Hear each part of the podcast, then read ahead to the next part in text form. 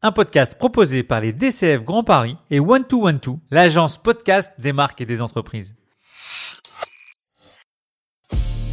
700 000. En France, ils sont 700 000 commerciaux et dirigeants commerciaux avec chacun leur expérience, leur technique et leur savoir-faire.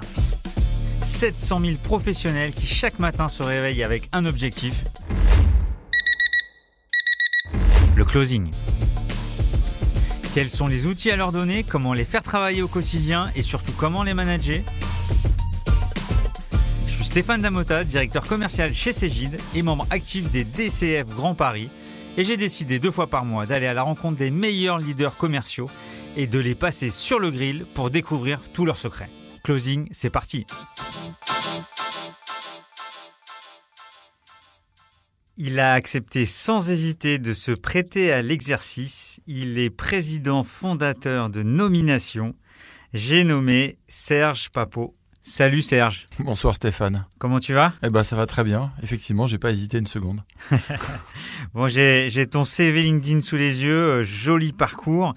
Je vais te laisser te, présenter et commencer par, euh, par ton rôle au sein de Nomination. Bah, tu sais, euh, Nomination est une boîte de 65 collaborateurs, donc une petite boutique, donc euh, je suis un peu touche à tout. Alors évidemment, j'ai j'ai une garde rapprochée de, six personnes euh, qui composent le, comité de direction, avec qui je m'entends euh, merveilleusement bien. Et mon sujet à moi, au-delà d'être impliqué dans beaucoup d'opérationnels, je fais encore pas mal de business avec, avec des clients, c'est de m'assurer que il y a des alignements absolument parfait entre les équipes. Donc c'est un travail euh, de tous les jours entre les équipes sales, euh, les customer success, le marketing, les partenariats, la data, que tout ça s'aligne bien et soit bien fluide. Et ça c'est mon job. Donc une garde rapprochée de de six équipiers, c'est ça? Ouais, c'est ça. Ok. Et tu es quel quel type de manager? Je me vois sur un bateau avec euh, cette équipe et on on gouverne ensemble l'entreprise. Plutôt collaboratif, plutôt ensemble, plutôt collectif. Et comment tu, mesures la performance de l'entreprise? Premier critère, c'est le turnover. Je pense que ça, c'est on peut on peut rien faire sans les hommes, sans les femmes. Enfin, une entreprise euh, avec un gros turnover ne peut rien construire. Donc, ça, c'est un premier indicateur, c'est le turnover. Donc, euh, turnover faible est déjà un signe de certaines formes de stabilité, que les gens sont quand même plutôt contents d'être là. Euh, le deuxième, évidemment, la performance, euh, la croissance. Le troisième, qui est peut-être deux bis, euh, la rentabilité. Aujourd'hui, on est plus sur une histoire de croissance, mais on est aussi sur une histoire de rentabilité. Enfin, c'est toujours l'éternel, l'éternel équilibre à trouver entre les deux. Et tu es sur quel type de rémunération des, des, collaborateurs? Bah, C'est très variable. C'est très variable. Hein. Ça dépend si c'est du variable ou pas. On essaie au maximum de quand les gens sont proche du business, évidemment, il y a des enveloppes de variables avec du commissionnement, des systèmes de, de primes à atteindre de paliers. Le variable représente, euh, on va dire, euh, entre 30 et 40% du package euh, total.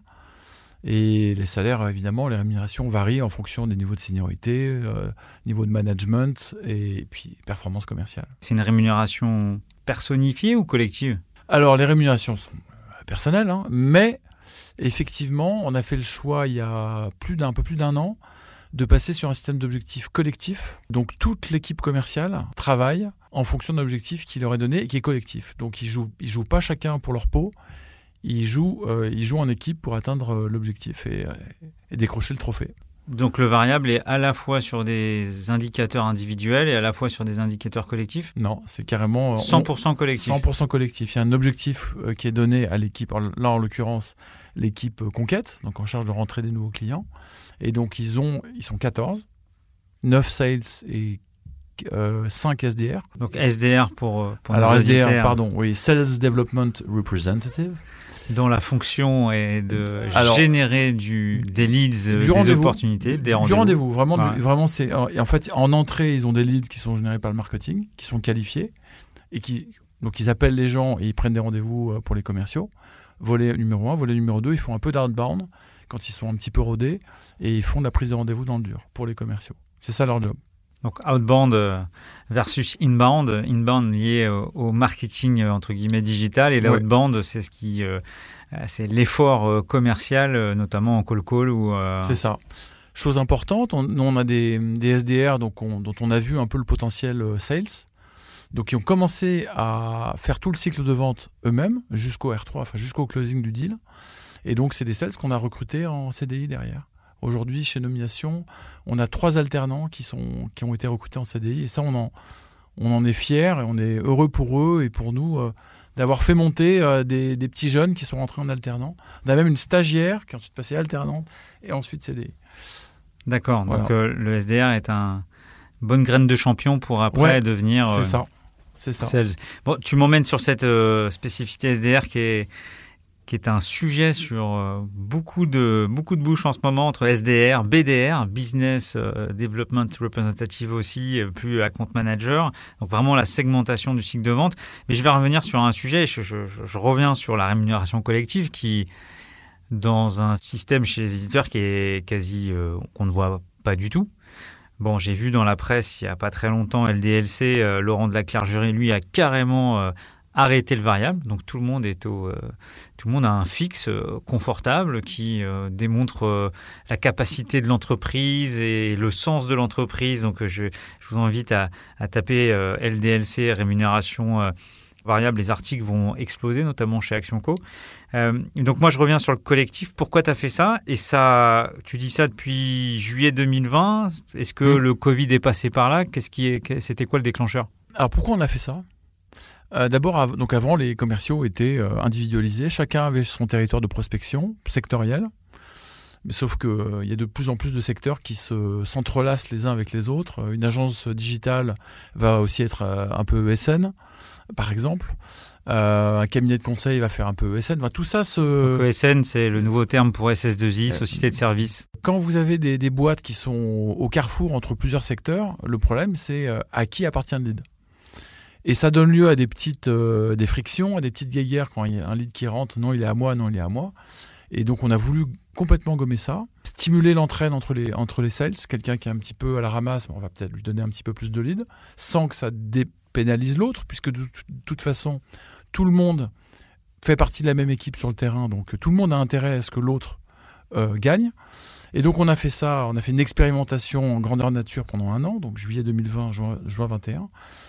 Et ça a super bien marché. Euh, la conquête a fait 165% de l'objectif. Donc ils sont plutôt bien, bien cartonnés. Et c'est quoi les ingrédients? C'est, de mettre en avant euh, quand même la performance individuelle pour le collectif? Vraiment, l'ingrédient, c'est pour de vrai, hein, c'est l'ADN du, du sales. Hein. C'est une ADN qui n'est pas euh, mercenaire perso et qui adhère à ces valeurs d'équipe en fait. Alors ça, ça, peut sembler un peu, un peu fumeux, mais Maintenant, on, est très très attentif à, l'ADN de la personne qu'on recrute parce qu'il faut vraiment que ça colle à justement à cet esprit collectif. Et en fait, la discrimination se fait tout de suite, le, filtre se fait tout de suite parce que le sales euh, enfin, il comprend l'intérêt, le sales qui va venir chez nous visualise, se projette déjà dans un, dans un système collectif. En termes de com, comment tu, tu, euh, tu partages euh, quasi en temps réel ces cette, philosophie. Voilà. Bah en fait, on le, pour être très honnête, on le fait pas assez. C'est-à-dire que c'est, je pense qu'en vrai, c'est un, enfin, nous on considère que c'est un atout. On le voit, on a recruté quand même 4 euh, sales en quelques semaines, assez rapidement. Puis des bons sales, euh, c'est pas facile à trouver, hein, tu en sais quelque chose. Donc euh, on a bien vu que ce système collectif était un véritable atout, mais on n'en a pas fait un, on l'a pas encore suffisamment marketé d'un point de vue marque employeur, mais ça, ça ne saurait tarder. T'en penses quoi du 100% euh, plus de variables? On n'est pas prêt à ça. Euh, quand même, les sales, le, le, le, la corrélation entre je signe, je gagne, elle est quand même, je trouve, enfin, importante et motivante. Je suis pas sûr que Nomination soit une entreprise où on puisse aller jusque-là. On a bien fait un move quand même assez disruptif l'année dernière. On est peut-être capable d'en faire un deuxième l'année prochaine ou celle d'après, je sais pas. si j'ai bien compris, euh, un rôle de CEO, mais avec une vraie fibre euh, commercial, puisque tu cherches du, business aussi en direct et que tu, es très aligné sur la partie marketing et, sales, et en même temps ce rôle de, coach de cette garde rapprochée de ces six collaborateurs du, du CODIR. Super. Quelle est la proposition de valeur de nomination? On édite une solution de prospection en ligne à travers une plateforme SaaS et destinée à des commerciaux B2B. Et on leur permet d'engager plus facilement des conversations avec les bonnes personnes. C'est ça notre proposition de valeur. Et notre terrain de jeu couvre les PME, les ETI, les grands comptes et leurs filiales, ainsi que les startups et les scale-up. Comment tu matérialises cette proposition de valeur? Eh ben, déjà, on va euh, finement euh, dessiner ton territoire de prospection. On va t'aider à, définir ton territoire aussi bien en termes de compte euh, que de contact. Donc, on va faire un, ciblage le plus fin possible. On a énormément de critères de segmentation, donc ça permet justement de trouver vraiment des bonnes boîtes, pas des boîtes qui sont pas forcément dans tes systèmes et qu'on va te proposer. Et dans ces boîtes-là, une fois qu'on les aura bien dessinées, on va te te, dessiner, te délimiter euh, des contacts à aller prospecter. Et on va se focaliser sur des gens avec qui tu vas pouvoir facilement casser la glace.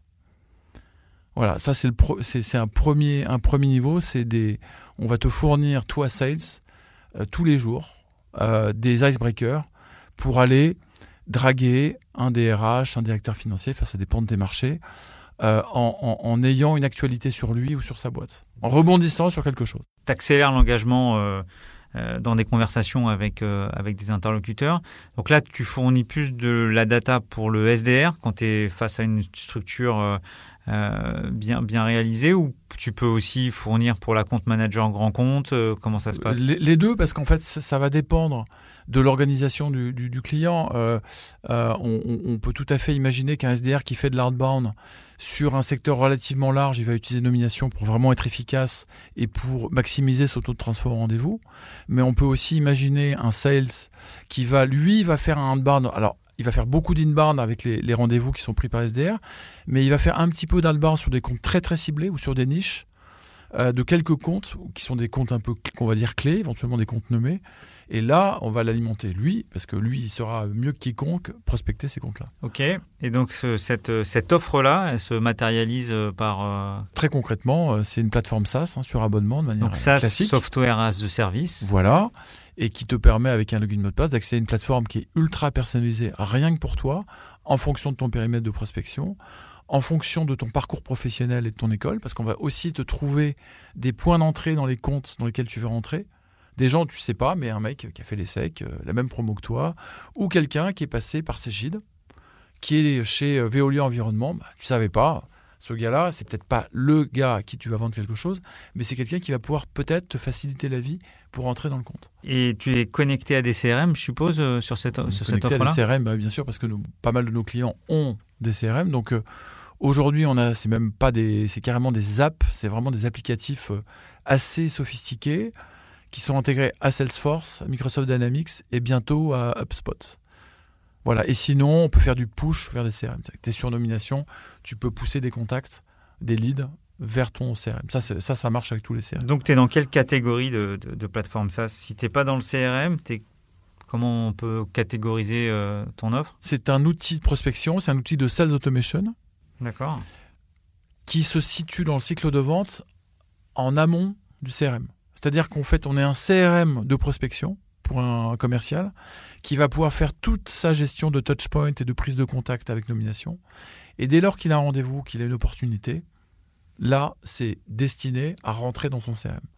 Mais tout l'avant opportunité, tout l'avant contact physique ou téléphonique, se fait chez Nomination. Et qu'est-ce qui fait la force euh, de Nomination pour avoir, bon, il y a le côté tech de, ce de, l'expérience utilisateur euh, sales, mais la, la, data dedans, comment tu fais pour être, euh, pour être le meilleur? Ben, alors, on a évidemment de la techno pour surveiller des, les, sites des, entreprises. On, on, a, on surveille des centaines de sources que nous, on a considérées comme fiables. On surveille dans ces sources, évidemment, il y a LinkedIn. Mais nous, on considère que toute cette techno n'est pas suffisante et que le dernier kilomètre doit être fait par des êtres humains. Donc on a aujourd'hui, euh, on a 70 personnes qui travaillent à temps plein pour qualifier la donnée. Des enquêteurs, des analystes, des documentalistes, des rédacteurs qui qualifie, disqualifie, vérifie l'information. On a des enquêteurs par téléphone pour mener des conversations avec les décideurs. Il faut savoir, chose importante, qu'on a des partenariats avec beaucoup de médias, les échos, Challenge, différents types de presse, des, des alumni d'écoles, euh, les SEC, HEC, plein plein d'écoles. On a 200 partenaires en tout, partenaires institutionnels aussi. Et donc on a accès à des audiences qui sont des réseaux, euh, des lectorats et qui, qui pour lesquels euh, on anime des carnets nomination. Donc tu connais le carnet des échos, c'est le plus emblématique hein, qui sort tous les jours, c'est nous qui le faisons. Et donc quand tu fais le carnet des échos, quand tu fais le carnet de Chalège et que tu fais plein de carnets de manière industrielle un peu partout, tu es un peu identifié comme l'agence de presse des décideurs et des entreprises. Et donc tu as les communications corporate des entreprises qui nous envoient leurs communiqués de presse de manière très naturelle puisqu'ils veulent être dedans. Et tu as des individus pour lesquels l'entreprise n'a pas fait de communiqué qui nous envoient leur nomination parce qu'ils ont envie de se faire valoir pour leur euh, personal branding, pour leur gestion de carrière, et nous envoient leur nomination. Donc on reçoit beaucoup, beaucoup d'informations entrantes. Et le deuxième effet qui se coule, c'est que quand on appelle les gens pour qualifier, vérifier leur profil par téléphone, bah, ils savent qui on est. Ah, ils savent, euh, ils savent, oui, nomination, ah oui, il partir des échos. Enfin, ils ont une vision un peu euh, plutôt agence de presse, fil AFP des nominations que outil de sales automation, puisqu'on a quand même un marché beaucoup plus réduit. Euh, cet article des échos, euh, ça fait un petit moment que je n'ai pas regardé. Hmm? C'est vrai que bon, c'est très euh, hautes études de commerce, polytechnique, grand poste dans le CAC 40. Est-ce que tu as un peu changé là-dessus pour dire le, bah, en fait, le nouveau CEO VP Sales d'une startup qui a levé 100 ah, bah, millions Est-ce que maintenant il y a ça? Bien sûr. Non, mais les échos, le cahier des charges est très il faut que ce soit des boîtes très très grosses, des très gros XO. Donc là, évidemment, ça nous donne un peu une image de euh, nomination, c'est que du, très lourd, mais en fait, absolument pas. Aujourd'hui, on couvre, on suit 400 000 contacts. Euh, on a deux tiers de ces contacts qui sont dans des PME. Il hein, faut, je veux dire, nomination, euh, au tout début, c'était que des grands comptes, mais ça, c'était il, y a 10 ans, 10-15 ans. Donc on suit euh, toutes les PME de plus de 10 salariés, donc euh, ça, fait du monde. Et dans les entreprises, on descend euh, au niveau N-4, N-5. Hein. on est très opérationnel en termes de contact. On a évidemment les comités de direction, ce qui nous les faut, mais on a loin de là, loin de là que ça. Donc première offre, mise à disposition d'une plateforme SaaS pour la cible sales, peu importe l'organisation. Et lorsque tu es face à des organisations où en termes de marketing euh, generation ou, qui ont peu de capacité à générer des leads, comment tu est-ce que tu les aides aussi? Bien sûr, on a des offres pour, pour de lead gen, de génération de leads à destination des marketeurs. Et donc on leur permet d'accéder à des audiences qui ne sont pas forcément dans leur filet, dans leur CRM, dans leur fichier. Et on leur permet euh, de les toucher très finement. En fait, c'est ça un peu notre valeur pour eux, c'est qu'on leur permet de, d'ultra cibler leurs audiences et du coup d'avoir des taux de performance qui sont, qui sont bien meilleurs. Ça, c'est côté activation de contact. Et puis, on fait également travailler sur la data du CRM. Souvent, les clients nous viennent nous voir, c'est super nomination, mais moi j'ai un CRM avec 13 000 contacts, 5 000 comptes, c'est pas à jour, il n'y avait pas les bonnes clés de segmentation, c'est mal rangé. Quand je veux cibler finement telle fonction, je suis obligé de cibler la grosse catégorie et du coup je cible, en fait je cible pas. Euh, et donc on les aide à tout bien classer, tout bien ranger, on redresse tout ça, on nettoie tout ça et on rajoute du, du 109. Bah oui, ça, ça arrive. J'ai une question qui va être un peu compliquée pour toi, euh, puisque je pense que tu as, beaucoup de partenaires euh, sur le sujet, mais si tu avais un conseil à donner euh, sur un choix de CRM entre le start-upper qui commence, la PME structurée et, le TI, quels sont les... Alors, tu n'es pas obligé de citer HubSpot, Salesforce, Zoho et tous nos, nos, confrères, mais... Je vais te donner ma réponse. Le sujet, c'est pas l'outil.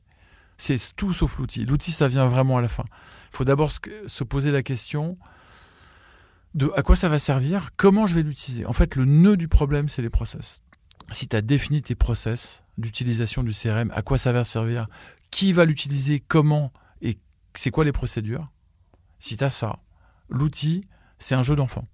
Tous les CRM du monde savent faire de la gestion de pipe, du workflow, de la facturation, tout ce que tu veux.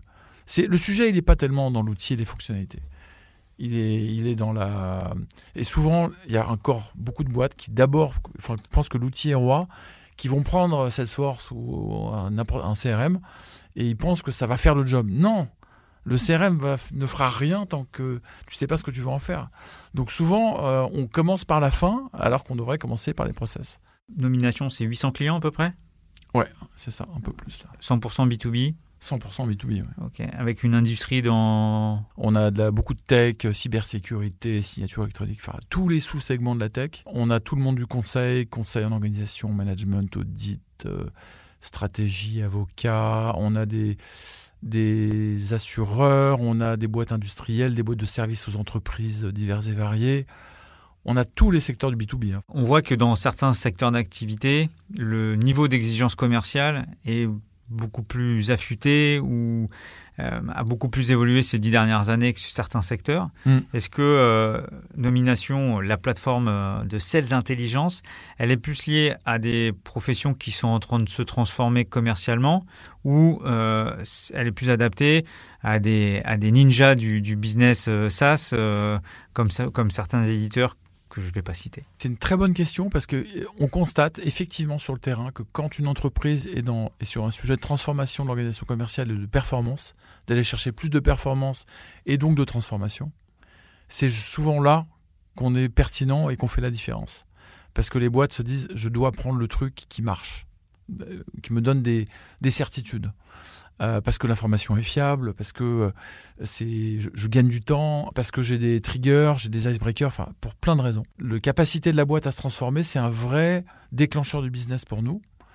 Et en même temps, on, a aussi des boîtes qui sont des startups pures et dures, qui, sont, ont complètement industrialisé leur, euh, leur, organisation commerciale, qui sont déjà en train de déployer plusieurs pays avec des armées de SDR, de sales, avec des process dans tous les sens. Et donc, on a, enfin, en fait, on, on, a un peu, on a un peu les deux. On aide des boîtes qui, justement, sont en devenir, en transformation. Et puis, on a des boîtes qui sont déjà à maturité et qui cherchent du gain additionnel de performance. Est-ce que tu estimes que ta, ta machine de vente est, est performante? Oui, oui, oui, absolument. En fait, elle est performante depuis qu'on on a fait nous-mêmes notre transformation. C'est-à-dire que malgré l'outil, ah bah, Sans cette transformation, c'est ah un peu ce bah, que tu disais tout oui, à l'heure. Oui, absolument, absolument. C'est-à-dire qu'on a beau avoir un super produit, à un moment donné, c'est important d'avoir un super produit, hein, ça aide, hein. ça aide beaucoup. Mais c'est pas suffisant. Et donc, on est devenu performant commercialement depuis qu'on a on a complètement changé notre organisation commerciale. On est passé d'une organisation un peu silotée avec des commerciaux, euh, chacun, chacun se démerde sur son, sur son territoire, en organisation plus par, euh, par spécialisation des, des, des, rôles avec des SDR, des sales juniors, des sales seniors, des sales managers et un head of sales. Donc on a quand même drôlement segmenté le truc euh, et on est beaucoup plus efficace comme ça parce que chacun fait son là où il est bon euh, et il n'y a pas de dispersion. Et puis un autre avantage aussi, c'est que tu as un, ascenseur, euh, enfin ça donne de la perspective d'évolution pour des sales, chose qu'on n'avait pas avant. Je suis complètement en phase et je pense que suite à, la crise qu'on vient de vivre, et, et au besoin d'aller faire de l'acquisition. C'est vrai qu'on a beaucoup évolué sur euh, la science euh, sales, euh, sur les pratiques. Et là, on est passé une autre étape qui est une étape du taylorisme où on a découpé les, les, les séquences mm. de, du cycle de vente mm. pour spécialiser encore plus en verticalisant à la fois les clients, les offres, mais aussi où on, on, on commence à découper, puisque la tâche du sales qui est qui a la gouache le matin de faire de la prospection, l'après-midi à répondre à des appels d'offres, euh, le soir de faire des conférences et de mm.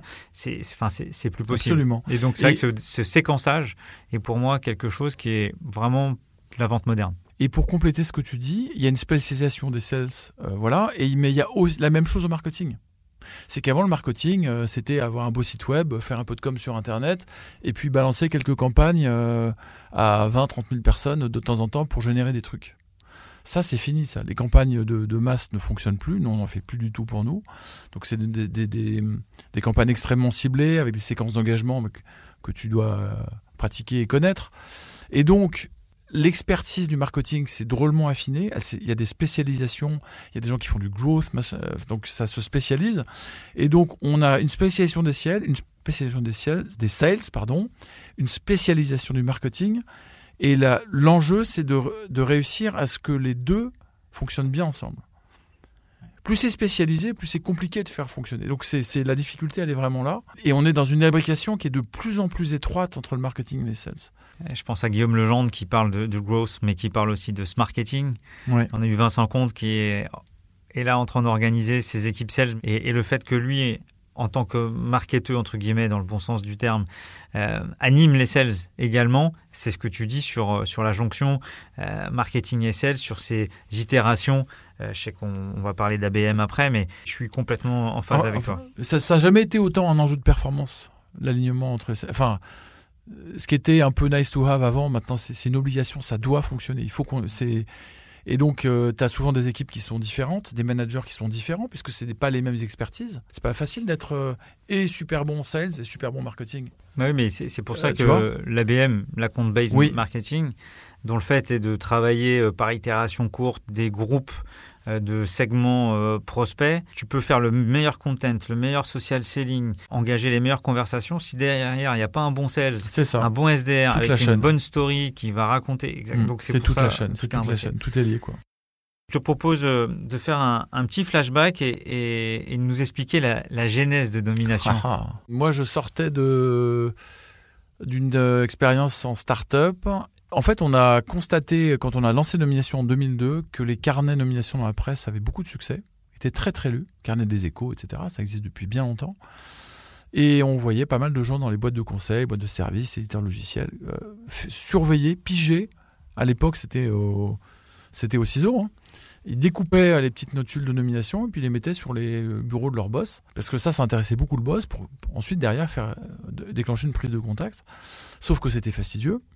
Euh, qu'il pas les coordonnées et que euh, c'était pas personnalisé. Donc, euh, donc on a lancé un service qui a consisté à rassembler sur un seul support l'exhaustivité de nomination en France, segmenté par fonction et par secteur, accompagné des données de qualification téléphone, email, adresse, pour permettre aux gens de les, engager sans attendre.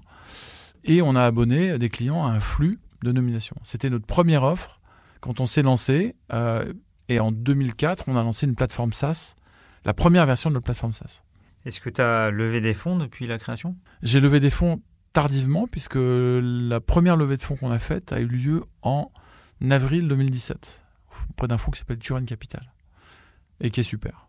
Vraiment super. On, est, on a une super relation. Ils sont très aidants. On a beaucoup de chance. Et avant nomination, tu avais eu des expériences de salarié Oui, quand même. faut, faut bien apprendre des. Alors, comment ça marche de l'intérieur? Pour savoir comment ça marche de l'extérieur, il faut, être un peu rentré dedans. Donc, c'est oui, c'est ce que j'ai fait. J'ai commencé en, tant qu'entrepreneur en parallèle de mes études, différentes activités euh, extra-professionnelles. J'ai créé donc ma boîte à 22 ans, 88. Puis je suis rentré chez mon, un de mes clients qui était Prisma Media à l'époque, Prisma Presse. Donc là, je suis rentré chez eux en tant que salarié en charge de, développer tous les produits électroniques euh, du, groupe. Et ensuite, j'ai rejoint une start-up qui s'appelait Boo.com, qui était une boutique en ligne euh, de vêtements. J'ai fait ça pendant un an. Et puis après euh, Boo.com, j'ai rejoint une autre start-up qui s'appelait MinutePay, qui était une sorte de PayPal européen. Et puis ensuite, j'ai créé Domination. Donc, plutôt start-up entre, entrepreneur, mais quand même avec six ans d'expériences fantastiques avec des gens merveilleux chez Prisma. Côté études J'ai une maîtrise d'astrophysique. Je vais chercher l'erreur. D'accord. Voilà, voilà. Comme quoi, ça, ça ouvre à tout bah, tout bah, En fait, voilà, tous les chemins mènent à Rome. Côté DCF, parce que tu es membre, euh, membre de Paris, est-ce que tu peux nous expliquer pourquoi tu as, as rejoint le mouvement? Donc j'ai rejoint le mouvement début, il y a peu de temps, c'était 2021, DCF Grand Paris. J'ai eu envie de rejoindre le mouvement parce que j'ai vu que le mouvement, euh, entre guillemets, euh, se bougeait, euh, commençait à aborder des sujets qui sont proches des nôtres, tout ce qui est des sujets de transformation, d'organisation commerciale, de performance. Et donc je me dis, mais c'est super en fait, je vais rencontrer des gens qui gambergent sur les mêmes sujets, et donc ça m'a donné envie d'y aller, voilà. Justement, si on fait un peu de prospective, pour toi, quels sont, euh, quels sont les changements euh, notables Puisque tu es, un baromètre, hein, tu, tu, vois des directions commerciales régulièrement. Et ça, c'est aussi l'avantage d'avoir un invité comme toi. C'est à la fois, tu es, un chasseur et à la fois, ça te permet d'avoir un rôle d'observateur. voilà, je, te repose ma question. Quels sont pour toi les, les, les changements que tu peux observer sur les deux, cinq ans qui sont passés? Alors on l'a déjà dit, mais l'industrialisation de la vente, la spécialisation des rôles, la fin de la prospection à froid, si ce n'est sur des comptes extrêmement ciblés, sur lesquels on a une super proposition de valeur et des références qui tuent, où là vraiment, même à froid, il faut y aller. Il n'y a pas le choix. Ces, comptes-là, ils, doivent être chez nous.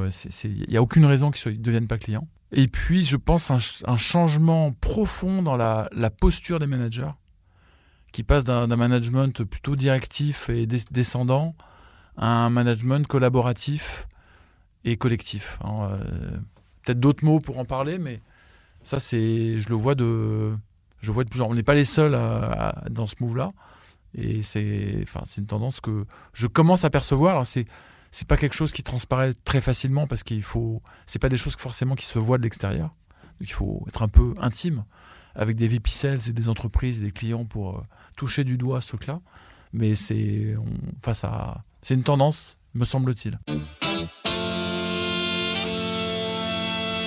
Écoute, merci pour tes réponses. Je vais revenir euh, une par une. Je sais pas, tu as été tellement éloquent que j'ai pas pu m'insérer euh, dans chacune de tes, de tes réponses. Bon, sur l'industrialisation de la vente, je pense que euh, entre euh, le marketing, les sales, SDR, CSM aussi, Customer Success Manager, euh, dans nos métiers qui sont ceux qui améliorent l'adoption, donc la consommation des clients dans le, dans, le métier de l'édition. ça, c'est sûr que les postes maintenant sont extrêmement précis, à compte manager. Enfin, là, ça, c'est un vrai sujet. L'autre sujet que tu as évoqué, c'est spécialisation, verticalisation. Et même dans, tes, même dans des fonctions conseils, on voit qu'il y a un tournant Enfin, je suis comme toi, tu as des clients en conseil. Oui, oui. On Ou avant, quand tu étais commercial d'une boîte de conseil, tu étais euh, dans le placard. C'est ça. C'était moche. Hein. C'était sale. Hein. Euh, D'ailleurs, on l'appelle pas commercial, hein. surtout pas. Consultant euh, en affaires. Consultant, voilà, un, truc un peu, un peu pompeux. Alors bon, il s'appelle pas encore trop sales, soyons honnêtes. Mais tu vois des business développeurs, tu vois des gens en charge du développement commercial. Pour de vrai, c'est dans leur titre, dans des boîtes de conseil. Donc c'est en train de changer. C'est en train de changer. Il commence à y avoir des rôles hardbound qui ne sont pas chez les, les, associés en fait. Parce qu'en fait, jusqu'à aujourd'hui... Ils savent pas faire. C'est ça. Donc euh, ils savent pas faire, mais en même temps, jamais ils ont créé des rôles en dessous d'eux pour le faire. Donc c'est le commerce, ça a toujours été l'associé qui ramène le business et euh, les équipes N-1 euh, qui font la prod. C'est le modèle du conseil. Et c'est en train c'est en train c'est en train d'évoluer ça. C'est en train d'évoluer. Là-dessus, j'ai un exemple assez euh, euh, tu sais que je travaille dans le marché des experts comptables. Oui. Experts comptables, conseil, c'est extrêmement proche dans les organisations. Mm. Et, c'est vrai qu'aujourd'hui, euh, je suis complètement d'accord avec toi. Il y a des, business développeurs. on commence à avoir des organisations commerciales. Ça reste encore trop faible. Et puis à la fois, euh, il y a des disrupteurs sur ce marché-là mm. qui, eux, pour le coup, euh, ils vont à fond sur le market, euh, à fond sur, sur, sur, sur, les commerciaux. Et on voit que ça marche. On mm. voit que ça marche. Donc ça fait 10 ans que c'est annoncé. Et là, c'est en train de se transformer. ça, ça, arrive. Et tu as des vraies organisations, mais je vais. on, va, se reparler alors. Ah, je pense que oui, tu peux avoir. Il y a un vrai segment de marché autour de, de, de, de la profession comptable. Ensuite, tu parles de la chronique de la mort annoncée de, du, call call. Euh, et là, pour le coup, euh, moi je trouve qu'il y a des modes et, que dans une des modes qui est passée depuis longtemps, euh, c'est le porte-à-porte, les blitz où on voit les grands plateaux avec les cloches. et j'ai l'impression que ça revient. Et c'est plus qu'une impression parce que chez Cégide, on a remis ça au goût du jour. Après, euh, évidemment, c'est pas quelque chose d'unique, mais c'est quelque chose qui se complète à l'ensemble. C'est pour ça qu'il y, a une vraie transformation. Absolument. Tu as raison. Tu as raison. Non, mais je, force un peu le trait, mais disons que euh, c'est plutôt la façon d'approcher quelqu'un dans le dur. En fait, c'est pas tellement la prospection dans le dur en tant que telle. C'est la façon de l'approcher. C'est-à-dire, on va plus parler de soi. On va, enfin, on va on va plus essayer de, de, partir de, de, mon interlocuteur plutôt que de dire bonjour, euh, voilà ce qu'on fait, euh, est-ce qu'on est qu'on peut se rencontrer? Ça, ça, c'est fini, quoi. Le, mec, il te, raccroche au nez. Écoutez, tu vois ce que je veux dire? Donc, c'est plus ça, en fait. donc, plus je suis armé pour avoir un discours un peu percutant et mettre le pied dans la porte parce que je vais lui parler, de, il, va, il, va, il va ouvrir les oreilles parce que je lui dis un truc qui l'intéresse. C'est plus ça, en fait. C'est tu vois, c'est. Oui, je vais appeler. en vrai, c'est la prospection le dur. C'est le mec, je le connais pas. Mais j'y vais, j'y vais avec, euh, avec du contexte, avec du biscuit, quoi. Et du, et du tact, et, une approche. Quoi. Et dernier truc, c'est le relationnel. On a parlé de l'industrialisation, spécialisation. Je pense qu'en fait, euh, l'importance de créer de la relation, enfin nous on a une équipe aussi CAM, et c'est super important en fait. Si, tu veux prospecter là pour le coup plutôt des beaux comptes et des grands comptes, la relation elle est, elle est, elle reste super importante. Il faut pas oublier aussi, euh, enfin faut pas se dire que ça y est tout va être une machine et qu'on sera tous des, petits maillons de la chaîne. Je pense qu'aussi il y a la dimension artisanale et, création, et relationnelle avec ses, avec ses clients qui est d'autant plus important qu'on est à moitié à distance, moitié en physique, et qu'il faut pas, faut, c'est, ça va être de plus en plus important en fait. Ça va être moins systématique. Tu l'as dit lorsque tu as présenté ta, plateforme. Alors, tu n'as pas employé le mot de Power Map, mais tu as indiqué euh, euh, les intercos entre les personnes, les écoles de co, les anciens. Et là où je te rejoins à, à 1000%, c'est que quand tu as bien travaillé avec un décideur qui change d'entreprise, qui a un suivi, et, là, toute la puissance du sales, c'est de pouvoir accompagner ce, changement, ce réseau, ce changement de réseau, et pouvoir bénéficier. Et ça, c'est ça, c'est vraiment top. Et puis ça, c'est la, rançon de la, de la relation qu'on a entretenue avec la personne. C'est on adore. Ah on adore rappeler le gars qui change de boîte, c'est du pur bonheur. En plus, on découvre un autre univers. Euh, enfin, c'est top. Après, tu as parlé des, managers. Euh, je, bois du petit lait hein, quand on parle de, passer du management euh, directif au, management participatif. Et, on en parle souvent dans ce podcast-là. Et il y a un livre qui est, euh, qui est Reinventing Organization, que je, te conseille, de Frédéric Laloux, mmh. euh, qui est un bouquin sur euh, la transformation des entreprises en entreprises libérées. Là-dessus, il y a deux sujets qu'on a abordés. C'est la fin de la rémunération variable et c'est également comment transformer nos, nos managers euh, comment leur donner du sens et qui donnent eux-mêmes du sens aux, équipiers. Et ça, je trouve ça euh, assez génial. Et tu en parles comme ça, toi euh, qui vois pas mal de directions commerciales, c'est que le mouvement est vraiment en marche et mm. je pense que c'est avec ça qu'on va réussir à, faciliter les remotes et à faciliter les, les, le redémarrage mm. après crise. Comment toi tu progresses à titre personnel? Il y a, une, une, citation de Nelson Mandela que j'aime beaucoup, beaucoup. Il a dit Je ne perds jamais soit je gagne, soit j'apprends. Et je trouve ça génial parce qu'en fait, quand tu te trompes, bah, tu apprends. Et donc, euh, comment je progresse? Euh, Je progresse en, en me trompant, en reconnaissant sans attendre que je me trompe, sans, sans tortiller du cul, excusez-moi l'expression, et en partageant ça avec les autres. C'est-à-dire que moi j'aime bien, je suis en réunion, bah, je me plante, je le dis tout de suite. Et donc, euh, y a même, on va même pas essayer de se battre. Euh, on avance et on, change notre route euh, tous ensemble euh, en fonction de ce qu'on vient d'apprendre. Tu te parles à toi-même ou tu le reconnais en public avec ah non, tes collaborateurs en public, aucun, enfin, je, écoute, mes collaborateurs me corrigeront, mais il me semble que je suis plutôt apte à, facilement reconnaître que bah ouais tiens je me suis gouré, t'as raison, c'est mieux comme ça, let's go. Qu'est-ce que tu pourrais conseiller comme podcast ou comme livre euh, à nos auditeurs? Il y a deux podcasts que je trouve pas mal. Il y a celui que tu connais peut-être qui s'appelle euh, Faut que ça close, celui qui est de HubSpot. D'accord. Il y avait un super podcast d'Adrien Vicard, qui est le head of sales de, de euh, Welcome to the Jungle. Ok. Qui viendra, un jour, il viendra chez toi. Et puis un podcast d'une boîte qui fait du recrutement qui s'appelle Dreamcatcher Sales. D'accord. Et son podcast s'appelle We Are Sales et qui est, qui est bien, enfin, super bon esprit aussi. J'aime bien ces deux podcasts. Si tu rencontrais un, un jeune, euh, un jeune diplômé de business school, euh, quel conseil tu lui, tu lui donnerais? Le conseil que je lui donnerais, c'est de, c'est de commencer par faire euh, le, le B, pour moi, le B à bas du commerce. C'est de prospecter les gens, de les appeler et d'engager des conversations. C'est une fois que tu sais faire ça, le cœur du sales, c'est ça. Ensuite, il y a tout, ce qui va se construire autour. En, gros, hein, euh, moi j'aime bien le, rôle de SDR. Je trouve que c'est un bon début de carrière pour un sales. Je parle du rôle. Hein.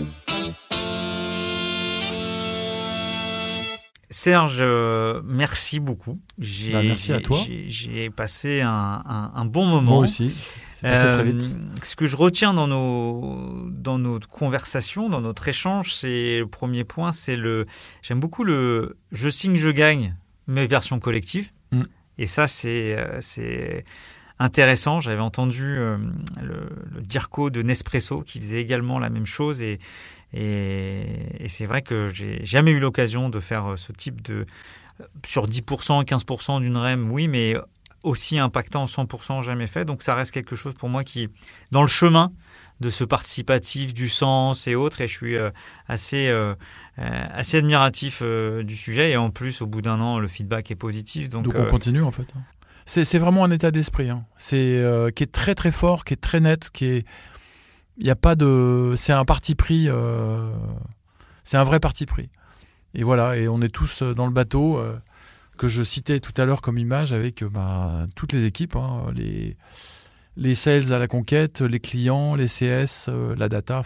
Et en fait, il y a aussi un truc, c'est que en fait, ça va dans le collectif, c'est qu'on est, j'ai vraiment une conscience très presque physique du fait qu'on est un système. tu, vois, dans une boîte, tout est lié. Tu peux dire les sales sont plus importants que la data, mais non, c'est complètement faux. Si la data est pas au rendez-vous, les sales ils vont pas arriver à vendre. Oui, mais l'informatique c'est pareil. Euh, les CS, ils font pas le job de rétention et d'enchanter régulièrement les clients, ils vont se barrer. S'il y a du churn, la boîte, elle va pas faire de croissance, elle va pas pouvoir investir. Du coup, les sales, ils vont pas avoir des nouvelles choses à vendre.